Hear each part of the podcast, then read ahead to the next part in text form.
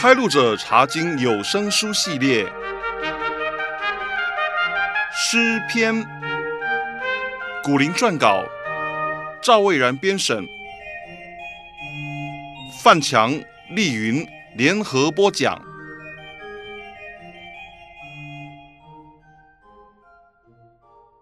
亲爱的弟兄姊妹，平安！我是范强，我是丽云，弟兄姐妹好。这次我们要查考诗篇第二十二篇，它也在诗篇第一卷里面。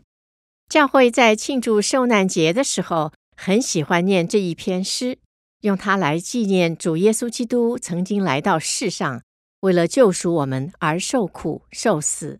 是的，这一篇诗被归类为弥赛亚诗篇，就是因为它有关于耶稣基督生平的预言。当我们查考的时候，可以对照一下福音书的记载，就会看到这一篇诗的内容怎样应验在主耶稣的身上了。范强，凡是跟耶稣基督的生平拉得上关系的，都是弥赛亚诗篇吗？丽云，你问的好，让我先来解释一下。弥赛亚的希腊文就是基督。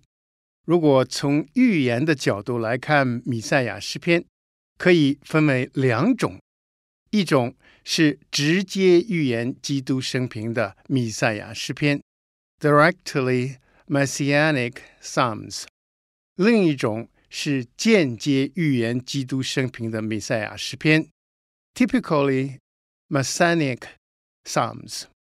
这直接和间接是根据什么来区分的呢？直接预言基督生平的弥赛亚诗篇，是指那些诗篇的内容只适合用在基督的身上，但是在大卫的生平里面没有发生过。就像我们这次要查考的诗篇二十二篇十六节下半节写的说：“他们扎了我的手，我的脚。”大卫并没有亲身经历过这方面的痛苦，只有耶稣基督才亲身经历过。这么说来，二十二篇十八节写的“他们分我的外衣，为我的里衣拈阄”，大卫也没有经历过，但是主耶稣却亲身经历到了，所以这也是直接预言基督生平的诗篇喽。没错。至于间接预言基督生平的弥赛亚诗篇，是指那些诗篇的内容，当时有一部分应验在大卫的身上，后来才真正应验在主耶稣基督的身上。比方说，诗篇十六篇十节写着：“因为你必不将我的灵魂撇在阴间，也不叫你的圣者见朽坏。”这首诗是大卫在躲避扫罗王追杀时写的，他祈求神保守他免于死亡。不过，大卫后来并没有被扫罗王杀死，对吧？对，结果是完全应验在主耶稣的身上。他曾经被钉死，但是死亡并不能够拘禁住他，因为主耶稣后来复活了。他复活之后的身体。也没有朽坏。这么说起来，弥赛亚诗篇都是圣灵感动大卫写的喽？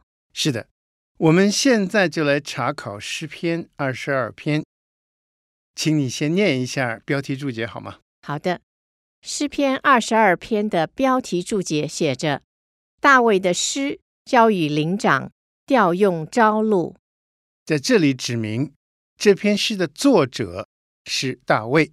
用途是交与灵长，也就是交给诗班长，收集在他的诗歌本里面，给诗班来献唱。丽云啊，你还记得调用朝露是什么意思吗？记得，朝露的意思是清晨来的拯救。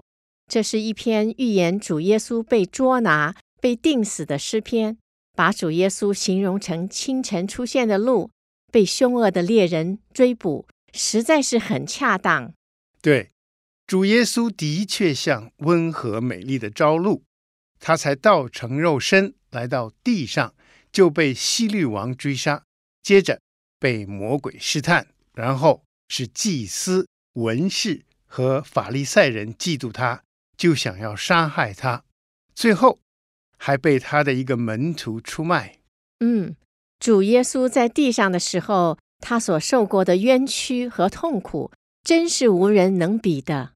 不过，主耶稣复活以后，也像朝露一样，轻快地向属他的人显现，死亡并不能够拘禁他。主耶稣真是名副其实的朝露。现在，请丽云念诗篇二十二篇第一节。诗篇二十二篇一节：我的神，我的神，为什么离弃我？为什么远离不救我？不听我哀哼的言语？大卫在这里呼叫我的神。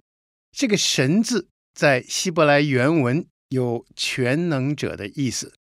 大卫相信，如果神要救他，绝对有这个能力救他。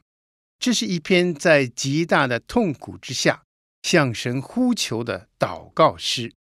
诗人在苦难的煎熬之下，觉得神似乎离弃了他，并不理会他。主耶稣被钉在十字架上的时候，曾经说过七句话，其中一句话。就是引用诗篇二十二篇第一节的上半节。这节的上半节写着：“我的神，我的神，为什么离弃我？”让我们来参照一下马可福音十五章，看看后来发生在主耶稣身上的实际情况。请丽云念一下三十三、三十四、三十七到三十九节。好的，马可福音十五章三十三、三十四。三十七到三十九节，从五正到申初，遍地都黑暗了。申初的时候，耶稣大声喊着说：“以罗伊，以罗伊，拉玛撒巴各大尼。”翻出来就是：“我的神，我的神，为什么离弃我？”耶稣大声喊叫，气就断了。店里的幔子从上到下裂为两半。对面站着的百夫长看见耶稣这样喊叫断气，就说：“这人真是神的儿子。”主耶稣在断气之前，曾经说出诗篇二十二篇一节上半节的话。当时主耶稣背负着全人类的罪，以致圣洁的神掩面不看他，使他的身体和心灵都在极大的痛苦之中。因为圣子跟圣父之间从来就没有分离过，这是唯一的一次。大卫在圣灵的感动之下，这么准确地描写了几百年以后弥赛亚在地上要受的痛苦，实在令人惊讶。对，接下来的第二节就是大卫自己也感受到的心情。诗篇二十二篇二节：“我的神啊，我白日呼求。”你不应允，夜间呼求，并不住声。大卫表示，他日夜向神呼求，好像都得不到神的回应，因为扫罗王一直都没有放过他。大卫在逃亡的期间，也不能够跟他的同胞一起到神的面前去敬拜，这恐怕是令他更加痛苦的事。接下来的三到五节就证明了。大卫的确很在乎他和同胞们与神之间的关系，请丽云读一下经文。好的，诗篇二十二篇三到五节。但你是圣洁的，是用以色列的赞美为宝座的。我们的祖宗倚靠你，他们倚靠你，你便解救他们；他们哀求你，便蒙解救；他们倚靠你。就不羞愧。用以色列的赞美为宝座，这句话可以被翻译成以色列以你为赞美的对象。大卫在写这篇诗的当时，联想到以色列的祖先，像亚伯拉罕和做过埃及宰相的约瑟，他们在遭遇患难的时候，还是赞美神，以致重新得力。这给他们的后代子孙留下很好的榜样。范强，在这一节里面有小字写着：“宝座或做居所，请你解释一下好吗？好的，丽云，宝座这个字眼在希伯来原文有坐或者住的意思。我们可以说，神住在人的赞美之中。所以，我们如果希望神常常与我们同在，我们就要常常赞美他。神是我们敬拜的对象，也是我们赞美的对象。嗯，我们要是检讨自己的祷告内容，就会发现比较多向神祈求，比较少向神赞美。的确是这样。我也发现比较多赞美神的人，会比较多喜乐。没错，圣经的内容是神默示人写的，里面最长的一卷书是诗篇。而诗篇的主要内容就是赞美神，可见神真的喜欢人赞美他。在刚才念的四和五节里面，说到为什么以色列人要赞美神，大卫指出，那是因为神拯救过他们的祖先。以色列人的历史真可以说是耶和华拯救他们的历史。尤其是在他们脱离埃及的奴役生活和进入迦南美地的过程之中，不知道神为他们行了多少神机奇事。对，这是以色列人代代相传的历史事实，提醒他们要去赞美神、感谢神。同样的，如果我们不忘记神的恩典，也就不会忘记赞美神、感谢神了。大卫一方面追想祖先所蒙受的恩典，另一方面也感到自己的不配和卑微。请丽云读诗篇二十二篇六节。诗篇二十二篇六节：但我是虫，不是人，被众人羞辱，被百姓藐视。虫常常被人踩在脚下，是很软弱的生物。在这里象征低贱和羞辱，不是人。这句话的意思是指别人不把他当人来看待，可以随便处置他。从某个角度来看，这节经文也应验在主耶稣的身上了。丽云，请你回忆一下，在主耶稣被犹大出卖的那个晚上，主耶稣对那些来捉拿他的人。说了什么话？耶稣对来捉拿他的大队人马说：“你们带着刀棒出来拿我，如同拿强盗吗？我天天教训人，同你们在店里，你们并没有拿我。你看，神的儿子耶稣基督来到世上，带给人永生的盼望。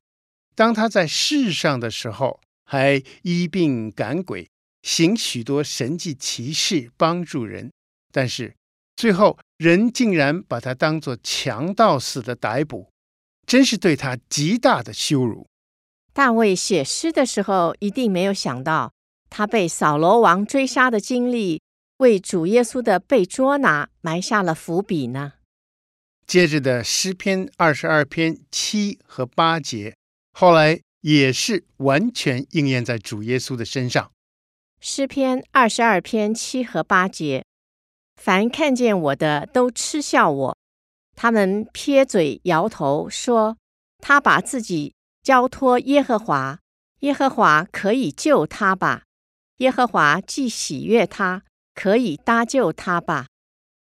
撇嘴摇头这种动作有讥笑、侮辱的意思，有点像我们小时候做鬼脸讥笑人家一样。大卫在这里感慨地说：“世人讥笑一个信靠神的人，以为他到了紧要关头，他所依靠的神并没有来搭救他。后来，当主耶稣被钉在十字架上的时候，站在那里看热闹的人就是这样讥笑他。我们来对照一下马太福音二十七章三十八到四十四节，就知道了。”在那段经文里写着：“从那里经过的人讥诮主耶稣，摇着头说：‘你这拆毁圣殿，三日又建造起来的，可以救自己吧？’”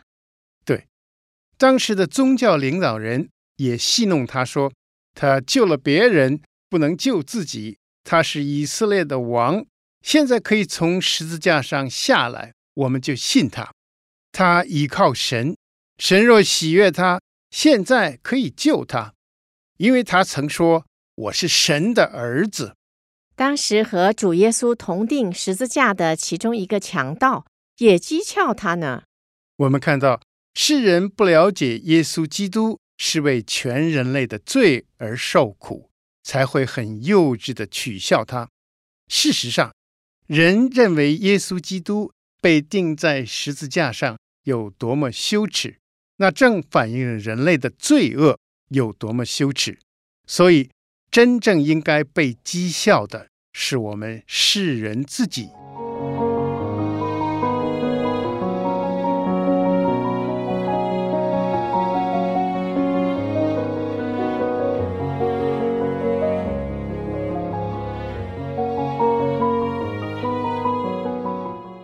刚才我们查考到，大卫在极其痛苦之中，觉得神远离了他。不理睬他，人也因此讥笑他。我们接着来查考，诗人大卫并没有因为人的讥笑而受到影响。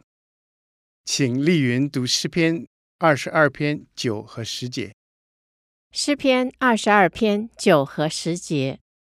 但你是叫我出母腹的，我在母怀里，你就使我有倚靠的心。我自出母胎就被交在你手里，从我母亲生我，你就是我的神。大卫表示，人的讥笑并不会影响他对神的信靠之心。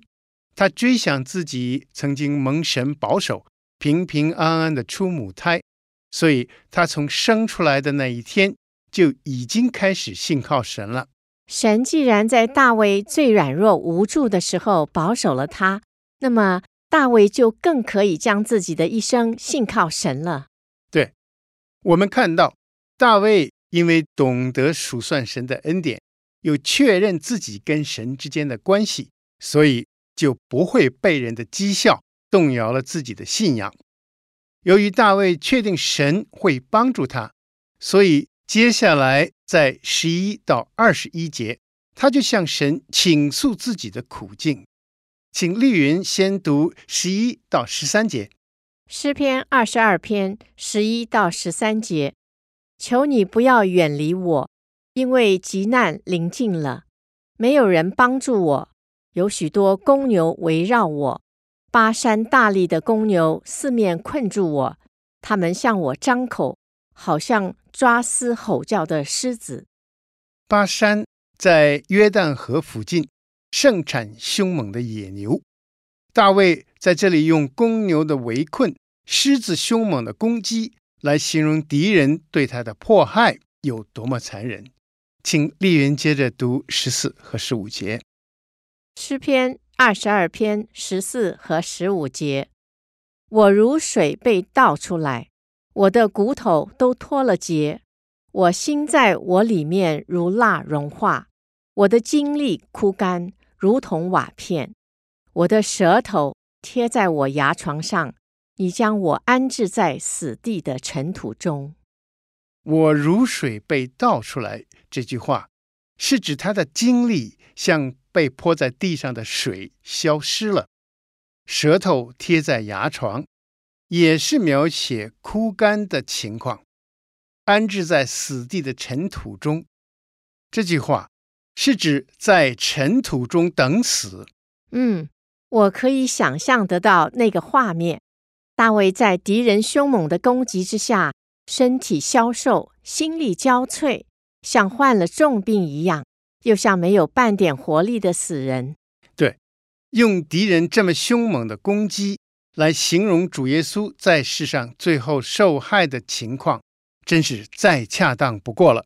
主耶稣在被钉十字架之前，先是受到六次无理的审判，接着是无理的鞭打，然后就是被当作罪犯似的钉死在十字架上。接下来的诗篇二十二篇十六到十八节，就非常生动地预言了耶稣基督被钉十字架的情况。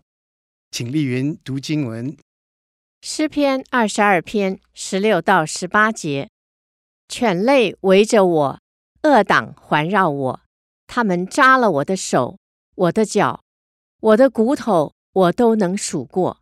他们瞪着眼看我，他们分我的外衣，为我的里衣捻揪。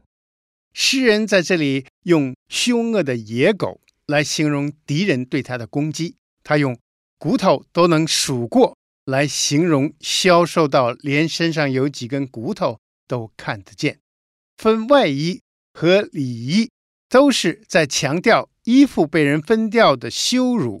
在古代的中东，有一项法律的规定，就是控告犯罪的人或者逮捕罪犯的人。可以得到被告的衣服。在大卫的生平里面，我没有读到他像这段经文所说的那样，手脚被钉或者衣服被分走了。这的确是在预言弥赛亚的受害。是的，这段经文只适合应用在主耶稣基督的身上。大卫是受到圣灵的感动，预言主耶稣被钉十字架时会发生什么样的事情。我们来参照一下《约翰福音》十九章二十三和二十四节，看看这预言后来怎么样应验了。《约翰福音》十九章二十三和二十四节，兵丁既然将耶稣钉在十字架上，就拿他的衣服分为四份，每兵一份，又拿他的里衣。这件里衣原来没有缝儿。是上下一片织成的，他们就彼此说：“我们不要撕开，只要拈阄，看谁得着。”这要应验经上的话说：“他们分了我的外衣，为我的里衣拈阄。”兵丁果然做了这事。我们现在已经知道，这里说的应验经上的话，就是指着刚才念的诗篇二十二篇十八节。接着，在十九到二十一节那里，大卫再次向神祈求帮助。诗篇二十二篇十九到二十一节：耶和华啊，求你不要远离我，我的救主啊，求你快来帮助我，求你救我的灵魂脱离刀剑，救我的生命脱离犬类，救我脱离狮子的口。你已经应允我。使我脱离野牛的角。在这段经文里面，大卫用刀剑、犬类、狮子和野牛的角来形容攻击他的敌人。我们知道，刀剑会使人惨遭横死，犬类会结伙作恶，而狮子和野牛都是凶猛的野兽。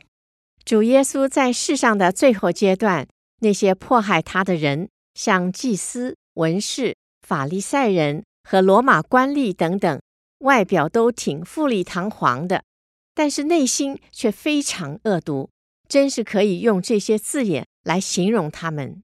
是的，这段经文里的小字写着“生命”，原文做独一者。为什么会把原文的独一者翻译成“生命”呢？意思是要表达。生命就像独生的儿女那么宝贵，独生的儿女只有一个，而每个人的一生也是仅此一次，不会再有。嗯，在这个世界上有许多事情是可以重新来过的，比方说考试考坏了可以补考，生意做坏了可以卷土重来，走路走错了也可以回到原点再走。但是人的生命一过了，就永远不再回头。对，每个人的生命都是独一无二的。有一位属灵长者的座右铭这样写着说：“度过此世，仅止一次。能行和善，即刻为之；若失良机，永不再有。”希望我们也引用它来提醒自己，要把握住神所赐的宝贵生命。用在神所喜悦的事上。范强，大卫向神吐露苦情，又恳切祈求神救他的性命，他必定是希望还有机会亲近神和服侍同胞，而不是就此被仇敌逼迫死了，对吧？对，丽云，大卫向神祈求之后，接下来在诗篇二十二篇的最后一段经文里，他已表现出对神的信靠，在二十二到二十六节，他就凭信心赞美神了。请你先读二十二和二十三节。诗篇二十二篇二十二和二十三节，我要将你的名传与我的弟兄，在会中我要赞美你。你们敬畏耶和华的人要赞美他，雅各的后裔都要荣耀他，以色列的后裔都要惧怕他。大卫相信神会答应他的祈求，所以开始赞美神了。他应许要向他的同胞宣扬神的作为，也要在聚会当中歌颂神。大卫除了自己赞美神之外，他也呼吁他的同胞以色列人跟他一起赞美神、荣耀神和惧怕神。所谓惧怕神，就是敬畏神。嗯，基督徒也是属神的人，所以也应该赞美神。荣耀神和敬畏神，没错。在第二十四节，大卫具体提出他赞美神的理由。诗篇二十二篇二十四节，因为他没有藐视憎恶受苦的人，也没有向他掩面。那受苦之人呼吁的时候，他就垂听。大卫提到，他赞美神，因为神垂听了受苦之人的祷告。神不像世人重富轻贫，也不会欺善怕恶。神看顾受苦的人，这给我们很大的安慰。在第二十五节那里，大卫还提到别的理由。诗篇二十二篇二十五节：我在大会中赞美你的话是从你而来的。我要在敬畏耶和华的人面前还我的愿。大卫强调。他赞美神的话是神赐给他的，一定合乎神的心意。所以，我们祷告赞美神的时候，不用挖空心思去找话来说，而是让神在我们心里提醒我们当说的话。大卫除了凭信心赞美神垂听他的祷告之外，在刚才念的诗篇二十二篇二十五节的下半节那里，他还表示。会献上还愿的祭，用实质的礼物来表示自己的诚意。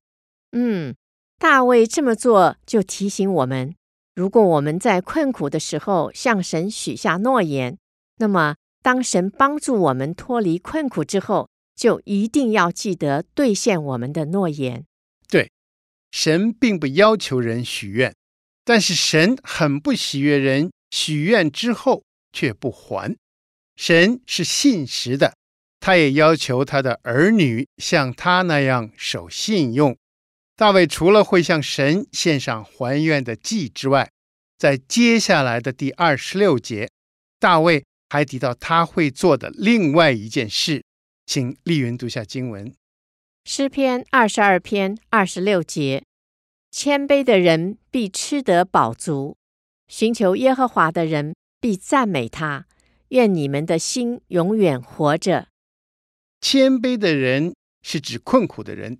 这节经文暗示了大卫承诺，将来在感恩之余，还会邀请谦卑困苦的人一同来享受感恩的筵席，使他们不但身体饱足，心灵也因神的恩典而长远活着。换句话说，被大卫邀请赴筵席的人都可以一同见证神拯救大卫的恩典，这真是很有意义的筵席。在诗篇二十二篇的最后几节经文，二十七到三十一节里，诗人大卫带领我们进入更高的境界。请丽云先念二十七到二十九节。诗篇二十二篇二十七到二十九节。地的四极都要想念耶和华，并且归顺他；列国的万族都要在你面前敬拜，因为国权是耶和华的，他是管理万国的。地上一切丰肥的人必吃喝而敬拜。凡下到尘土中不能存活自己性命的人，都要在他面前下拜。大卫认识到神是造物主，他治理万国，全世界的人最终都必须敬拜他。很令人惊讶的是，大卫还提到，就连下到尘土已经死了的人，将来都要向神下拜。哇，这和使徒约翰所看到的末日异象非常吻合啊！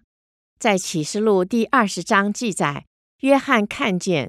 到了世界末日的时候，无论是活着的人，还是已经死了的人，都要来到基督的面前，接受他的审判。对，在这篇诗的最后两节经文里，大卫也表示坚定相信，对真神的信仰必定会被传承下去。请丽云读下经文：诗篇二十二篇三十和三十一节写着说：“他必有后裔侍奉他。”主所行的事必传与后代，他们必来把他的公义传给将要生的民，言明这事是他所行的。这里“他”是指神自己。大卫深信神会世世代代被人侍奉，神的作为也会世世代代被人颂赞。我们发现，大卫在非常困苦的境况里，他的眼光。并没有因此变得狭窄，他在苦境中看见神仍然坐在宝座上，统管着万有。查考完诗篇二十二篇，但愿诗人大卫对神坚定的信仰，也成为我们坚定的信仰，使我们因此得力量，能够胜过一切的苦难。好，我们下次再会。再会。